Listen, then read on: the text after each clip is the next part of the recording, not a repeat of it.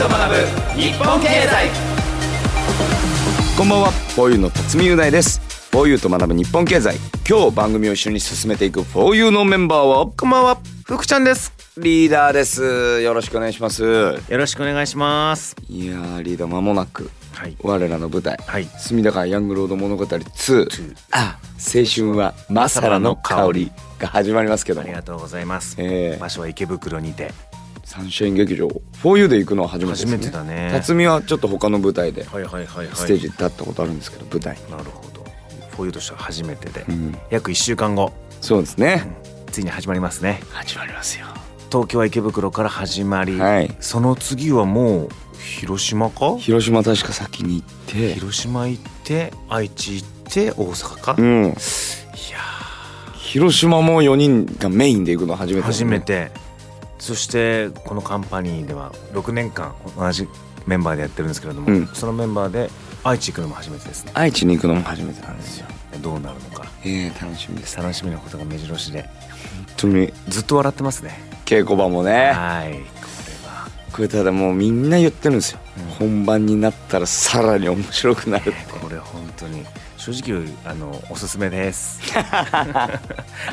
ぜひ見ていただきたいと思いますけど、はい。はい今日1月17日ということではい。辰巳の妹の誕生日です。お。ありがとうございます。おめでとう。はい。初めて言ったかもしれないですね。はい。さあ For You 辰巳と福ちゃんがお送りしていきます。今日の番組メニューを紹介しますこの後 CM を挟んで 4U の教えて経済トピック。僕たちそしてリスナーのみんなが最近気になっている経済のニュースをあれこれ学んでどんどんステップアップしていくコーナーです。そしてマイトレンド 4U 僕たちの間で流行っているものから世の中のトレンドを先読みするコーナーです。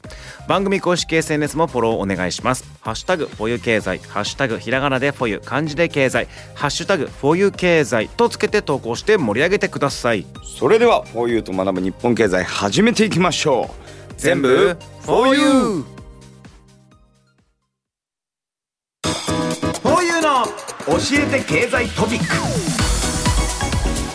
4U の辰巳雄大です。福ちゃんです。このコーナー 4U の教えて経済トピックでは最近僕たちが気になっている経済の話題そしてみんなからのお便りをもとに楽しく学んで賢くなっていっちゃおうというコーナーでございます、えー経済やマネー投資について身近な疑問や質問何でも送ってください。よろしくお願いします。そして今日も僕たちに経済を分かりやすく教えてくれるのは日本経済新聞編集員の山口明さん。ぐっさんです。ぐっさんよろしくお願いします。はい、山口です。今日もよろしくお願いしよろしくおおます。願いいたします。それでは今日のテーマです。2024年日本経済世界経済の見通し総チェック。ということで前回は2024年政治経済カレンダーということでお送りしたんですけども、今回は経済に絞って今年2024年の見通しと注目ポイントをぐっさんにいろいろ教えてもらいますよ。というわけで早速なんですけども。はい。まず全体の見通しとしてはどうなんでしょうか？はい、今日はですね、日本経済だけではなくて、アメリカ経済とかですね、あと中国とかもね、はい。そういうのまあところも解説していきたいと思います。で、まあ、当然のことながら日本経済っていうのは世界の経済状況にも大きく左右されるので、まあそういうふうの含めてということですね。はい。はい。で、あらかじめポイントを3つ挙げておきますと、去年はこう世界的にインフレっていうのが話題になって、世界各国で金利を引き上げるっていうような流れがずっと続いてたんですけども、はいそれがちょっともう終わって逆転しそうな感じになってるんですね。はい、ということが一つ。あとアメリカの景気なんですけども去年アメリカの景気は悪くなるって言われてたんですが、意外にそうでもなかったんですね結局。で結構堅調なんですよ。で今年どうなるのか。まあ今年もそんなに変わらないんじゃないかっていうような感じではあるんですけども。ああと中国なんですけど中国はねちょっと悪くなるんじゃないかなっていうような感じなんですね。はい、で日本。日本に関しては日本もねまあその去年とそんなに大きく変わらないんじゃないかっていう見方が多いと思うんですけども、円安が随分あったじゃないですか去年は、はいこれが多分一服するだいぶちょっと局面変わってくるんじゃないかなっていう、はい、ことですね。だからその日本も金利がちょっと変わってくると。なるほど。っていうようなことが起こってくるでしょうということですね。はい、いやちょっと見逃せないですけども、まずは日本の話からですか。えっと行きたいところなんですがちょっとアメリカから始めたいと思います。アメリカからはい大谷選手のいるアメリカ。そうですねそうですね。はい。我らが大谷選手が大谷選手そうですね。はい。大谷選手頑張ってほしいですよね。頑張ってほしいというところでですね。はいはい。じゃあこれ福ちゃんにちょっと質問があります。何ですか？コロナ以降、うん日本でも世界でもどんどん上がってしまって困ったものっていうのがうん。あったと思うんですけども、な何か思いつくものは思い出すものはあります上がかっ？てしまって困ったもの？うんうん大谷選手の年俸はものすごく上がりましたけど、もう困ったことありませんもんね。ね そうですね。え、ねえ、困りませんもんね。大谷選手の年俸上がっても困らないです。ですむしろこっちはもう日本人として誇りに思う。そうですよね。なんなら大谷選手と同じドジャースに山本選投手も行ってはあはあはあ。ドジャース日本人祭りですから、盛り上がったぐらいですもんね。そうですよ。困らないですね、はい。なんだろう。例えばガソリン代、はい。まあ単純にこうご飯の食べ物とか。そうねそういうのがも小麦粉とかがね。うバチバチ上がってきましたけど。そうですよね。はい。うんあのさっきも言った通りあの世界的にはインフレがあったということで、うん。まあ日本でも世界でも、うんまあ去年はとにかく割とインフレ一昨年ぐらいからもう始まってたんですけど、はい。でまあこれはそもそもコロナの影響があって、あのロシアとウクライナの戦争の影響があってというようなことでインフレが起こり始めたわけなんですけども、はい。まあそのインフレに対してですねアメリカの中央銀行にあたる FRB ではコロナ禍の頃はほぼゼロまで下げていた金利を2022年からどんどんどんどん上げていったんですうね。ん。はい。ちょっとごさい。FRP って何ですかね？はい、FRB はですね、アメリカ連邦準備制度理事会うんの略なんですよ。はい、で要するにね日本で言えば日銀です。おお、はい、中央銀行。あのアメリカの中央銀行だと思ってください。はい。うんそれでアメリカの場合はですね賃金も上がってるんですね。賃金も上がりインフレも上がる。でこれまあ一見するといい感じなんですけども、うんでも行き過ぎることがあるんですよ。うん。景気でもあんまり良くなりすぎると良くない。うんうん要するに物価が上がる賃金が上がる、うん。じゃあ賃金が上がったからじゃあまた物価上げてもいいじゃん。じゃあ物価が上がったんだから賃金上げなきゃいけないじゃん、というようなことでどんどんどんどん上がっていくみたいなそれどっかで破綻するんですよやっぱり。そうですよね、うん無限ループとはいかないですよね、そうそうそうそう。そういうようなことでアメリカの場合は、まあ、去年の経済はまあまあそこそこ良かったんですけども、はい、経済の過熱状態を止めるために金利を上げる、はい、ということをやってます。でアメリカは去年どんどんどんどん金利を上げていったゼロから5.5%まで。5.5%、はい、はい、じゃあアメリカの景気自体は悪くなかった。ただ、うん。ゼロから5.5%金利が上がってすごくないですか？すごい。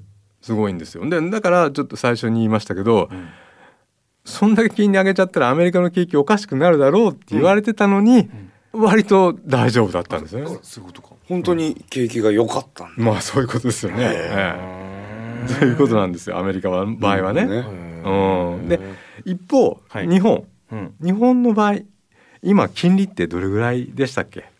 あれですよほらジャブジャブ大作戦やって、はい。うん。でほらあれなんとかカーブはい。コントロールみたいなのあったじゃないですか、あったじゃないですか。だからあれですよ。だからえぐってるやつだからマイナスですよ。マイナス？マイナス金利、うん。はい。そうです。その通り。あの日本は短い期間借りる金利の方はうん。いま、未だにマイナス金利なんですよ。うん。一般的にマイナス金利なんてちょっとイメージが湧かないし僕らがどっか銀行からお金借りるときにマイナス金利じゃないんですけどそうですね。0.00とかそうそうそうものすごい低いけどもマイナスじゃないですよね。あれはそのマイナス金利っていうのは日本の銀行が日銀に一部お金を預けなきゃいけないことになってるんですよ必ず。うん。その時にん。マイナス金利っていうのは適用されてる。へそれも要するに日本の景気は良くなかったので、はいお金を動かしたいわけじゃないですか。はいはい。でだから金利はとにかく下げていく、うん。下げた方がお金ほら借りやすいし、うん。お金動くしうん。で景気良くなる。でもそれ下げても下げても効果がなかったんですよ。うん。でそれでマイナス金利っていう、はい。あのお金を貸した方が金利を払わなきゃいけないっていうわけのわかんない。ね謎の貸した方が払うという ね。というどういうことなんだってことですよね 確かにね。そういうふうに説明されると笑っちゃうわ。本当に。その銀銀行日銀と金融機関の間でそういうことをして要するに金融機関はもう預けるよりも自分で何とか貸し出したりとかしてお金を動かそうと、うん。そうしてくださいよっていう意味でそうしてたわけですよ。なんかもうコッシーみたいじゃん。クシが？コッシー、この間俺目撃したのはあのスタッフさんにジュース「ん。お俺いいっすよおごりますよ」っつって「えいいんすか?」っつって。パッてジュース買って、出たお釣り上げてたもん。マイナス金利でマイナス金利。マイナス金利。う んプラスっすかっつって。わかんねえな。プラスっすかみたいな。増えちゃってんだ。もらってるしプラスだし。マイナス金利だわ。コッシーみたいなことを。そう。コッシーが中央銀行みたいな。正が中央銀行。すごいですよ。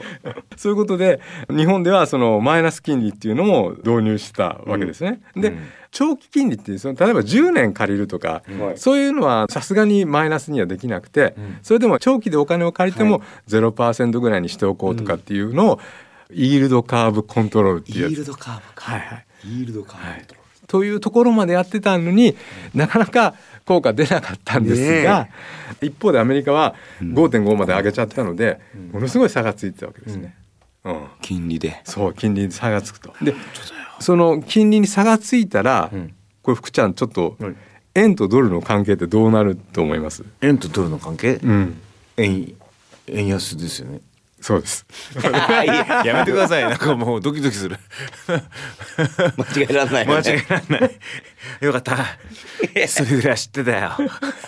危ねあびねまあドルの方は5.5%の金利がついてて、ん。円の方はゼロとかマイナスなんだから、それはどっちを持ってた方がいいかっていうとそれはドルを持ってた方がいいですよね。はい。でドルの方が価値があると、はい。円の方が価値がないということで、円安ドル高。で円安のために日本が海外から輸入するものはん。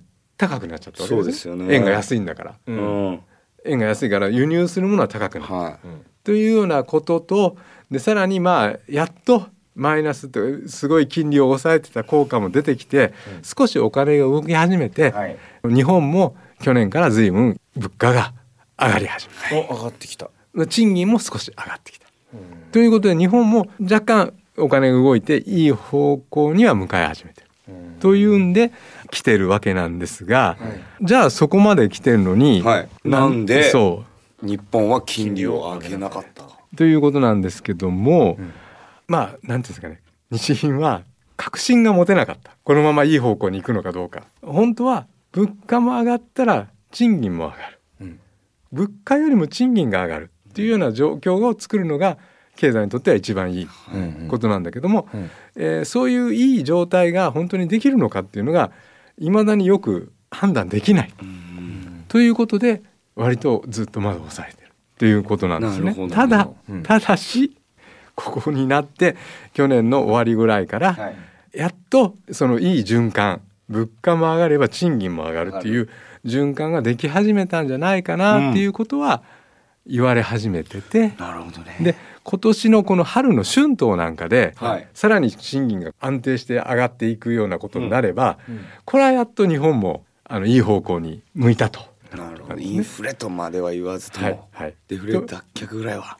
ということで、日銀はほら物価はある程度上げなきゃいけないっていう上がってほしいっていうことなんですけど、はい。これ物価の方の上がり方、何パーセントぐらい上がればいいって日銀は言ってたんでしたっけんだっ田けな2%そうです。その通りです。はい。おそうなんですよ。物価が2%上がるまあ細かいこと言うと消費者物価指数の中のコア CPI っていうのを見るんですけど、はい。2%ぐらいは来てるんですよ日本も。うんはい。やっと。じゃあ本当に日本デフレ脱却ってことでいいんですか、はい。でそこがその確信が持てないんですよまだ誰が確信を持ってくれるんですか？その誰がそのデフレ脱却って言ってくれるんですか？確かだって目標2%って言ってそれもう言ってるってことなのに、ん。だよね。誰が判断するかっていうそこ。ぐっさん。そこ。ぐっさん。違う。ぐさん。違うんですよ。その一番判断しなきゃいけなくて今一番悩んでる人が日銀なんですねやっぱりね。で日銀のトップである日銀総裁。変わったばっかり。はい、で誰でしたっけこれ。辰巳さん。知覚えてます？上田さん。そうですあの上田総裁はですね、はい。ちょっと今見極めてる途中と。ほう。そうなんだ。ということでまあもっぱらその春の春闘があるじゃないですか、はい。賃金がね企業の方は賃金上げるっていうのはその春闘でいい数字が出てきたら政策を変えるんじゃないかって言われてるんですけどね。なるほど。じゃあもう今年、はい。デフレ脱却しましたよっていう、はいはいはい。あの合図が出るかもしれない。そうですそうです。そうすると今まであのゼロとかマイナスとか言ってた金利がうんやっとちょっとちゃんとした数字になり始めるっていうか上がり始めるということなのでけどそんなにすぐに上がっていかないでしょうけどもまあこれからはその住宅ローン借りるとかでも以前よりは少し金利が上がってしんどくなるかもしれないですね。なるほどなるねほどね。はい、で日本は今そんな状況なんですが、はい。片やアメリカはい。は5.5まで上げたって言ってたじゃないですか、うんそこをね今度はね下げようって言ってるんですよ、そうか。ちょっともう上がったから。上がったから。このまま金利上げたままだと経済がもしかすると今度はちょっと調子が悪くなっちゃうかもしれないので、うん。そんな気配が少しずつ出てきてるので、はい。アメリカの方は今もう金利を下げようって言い始めてるんですよ。なるほどね。はい。まあだからもう日本とアメリカじゃ一周遅れみたいな。そっかそっうかんまあそういう状態なので円もねうん。円安はい。ドル高だったんですけど、アメリカが金利を下げてくる、うん。日本がもし上げてくるってなると、もう金利差がちょっと縮まってくるので、うん。円安の関係も勢いもまあ多分鈍ってくるだろうと。あそうですか。うん まあそういうことでですね、はい。まあちょっと日本の景気もう一回全体総括するとそういうなんでいろいろとまだいろんな要素があってまあ何とも言えないところもあるんですけどもあの全体としては、うん。さっき辰巳さんも言ってくれたみたいにデフレを脱却して、少し物価も上がって賃金も上がるっていう割といい方向には行くんじゃないかと。でもまあそれもその順調にこうトントンっていくのかどうかはよくわからない。うん。でも例えば株式相場はい。とかで見るとここでここの言葉が出てくるんですよ。辰巳天井。なんすか？私の名前が出てきました。けどなんすか？辰巳店長辰年の相場上がるとかって言われるんですよ。はい。あの要するに辰が登っていく天に登っていくみたいに、うん。というような話があっ確てでさっき言ったみたいに日本経済はもしかするといい方向に進んでいくかもしれない。本当に辰巳天井じゃん。確かにそう考えたら。まああとほら新ニーサも始まったりしたでしょ？でだから。これでこ 一番で一番の出た。投資が多分増えるだろうと。本当にすごいですね。だから投資も増えて日本経済も順調だったら結構こう上がっていくんじゃなくあ上がっていくんじゃないかという声も結構あるにはある。辰巳店長俺いっぱい使おうかな今年さんのカードどうも辰巳店長です。もう名前変えちゃってる。こういうじゃ入れなくなるそれ。確かに。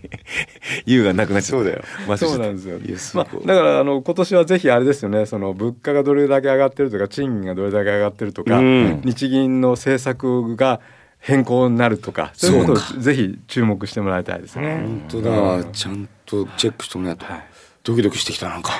いろんな意味で。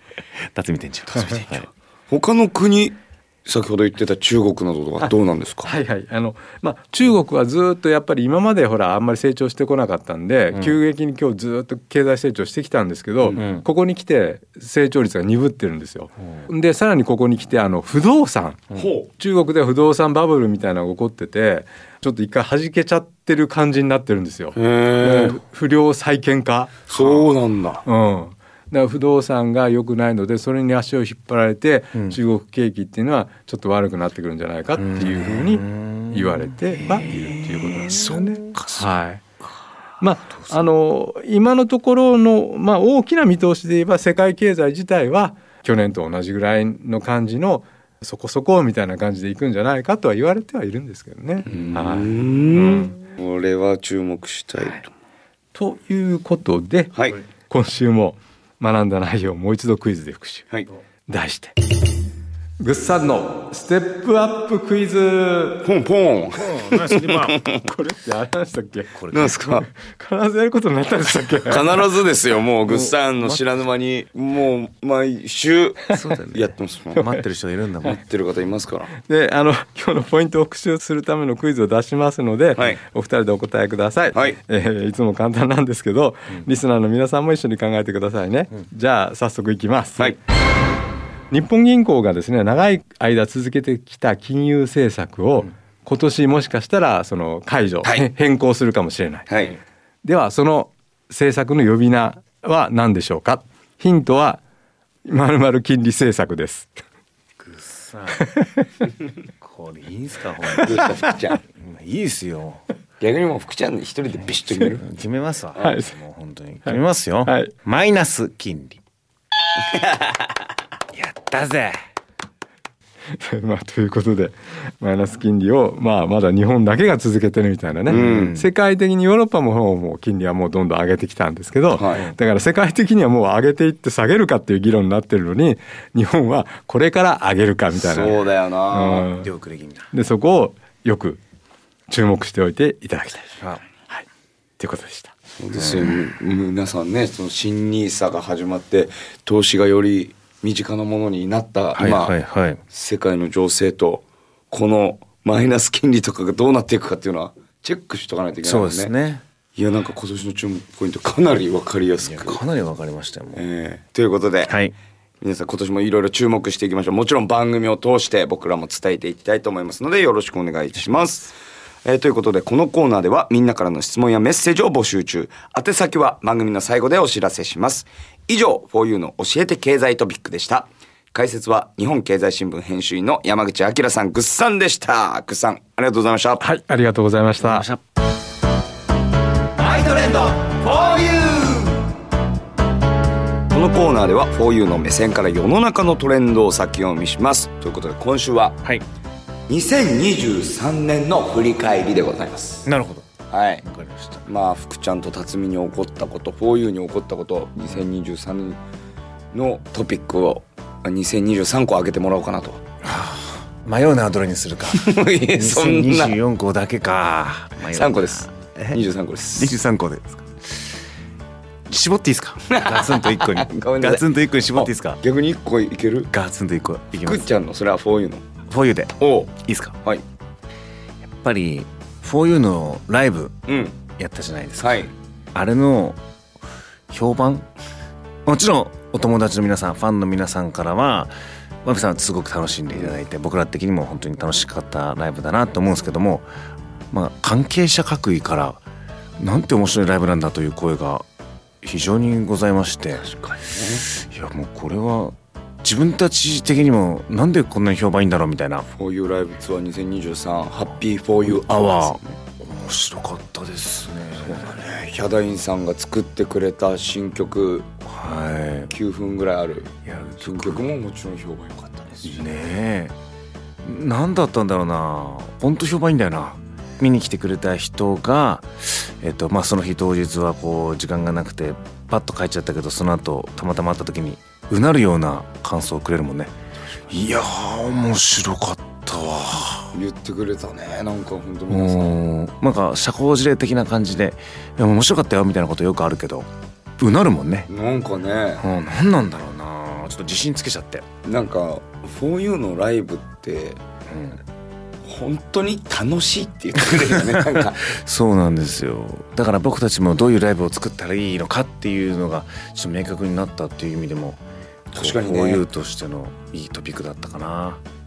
俺は辰巳はやっぱり映画大きかったかな。あそうだよね。僕らの千年と君が死ぬまでのそりゃ30日間。そうだね。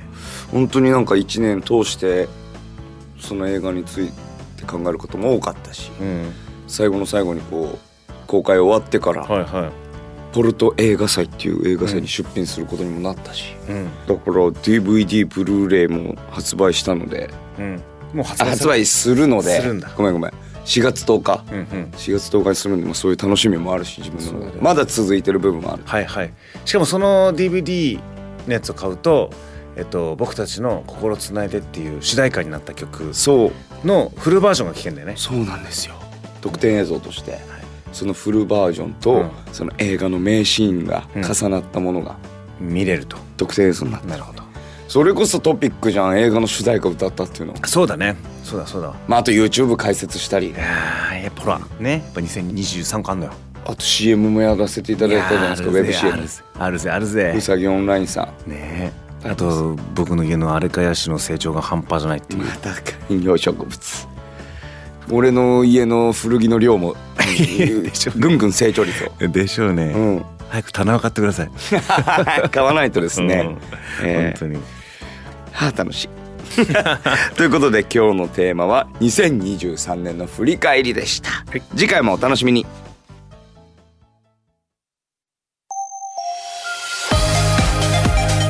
フォーユーがお送りしてきました。フォーユーと学ぶ日本経済。ありがとうございました。経済のはい。今年の展望でしたけど、まあ、金利だね。金利ねマイナス金利。うんがどうなっていくかっていうのはやっぱり注目ポイントだよね。いやマイナス金利っていうのがすごく身近に感じたワードというかやっぱコッシーが スタッフさんにジュースをおごってあげてそのお釣りをそのスタッフさんにあげるという。めちゃくちゃ分かりやすい例えでしょ。こんな身近にマイナス金利を感じられるのかと。そうでしょ。コッシーに感謝ですね、びっくりしました。いやでもまあアメリカの経済と日本経済のこのバランスとかね。ああそうですね、んそういうのはやっぱり NISA もは新しくなっていろいろはいはいはい。投資とか始める方も増えたかもしれないので、うん。うんそういうのは注目していかなきゃだしこれからもはい。この番組を通してね、はい。はい。伝えていきたいですね。はいということでリスナーのみんなからのメールもお待ちしております。番組で取り上げてほしいテーマ経済について知りたいこと僕たちへの質問など何でも番組サイトにあるメールフォームからどしどしお寄せください。お待ちしております。そして番組公式 SNS もフォローしてください。ハッシュタグふぉゆ経済。ハッシュタグひらがなでふぉゆ漢字で経済。ハッシュタグふぉゆ経済とつけて投稿してください。よろしくお願いします。来週も水曜夜7時にまたお会いしましょう。最後まで聞いてくれて。サンキューサンキューです。バイバイ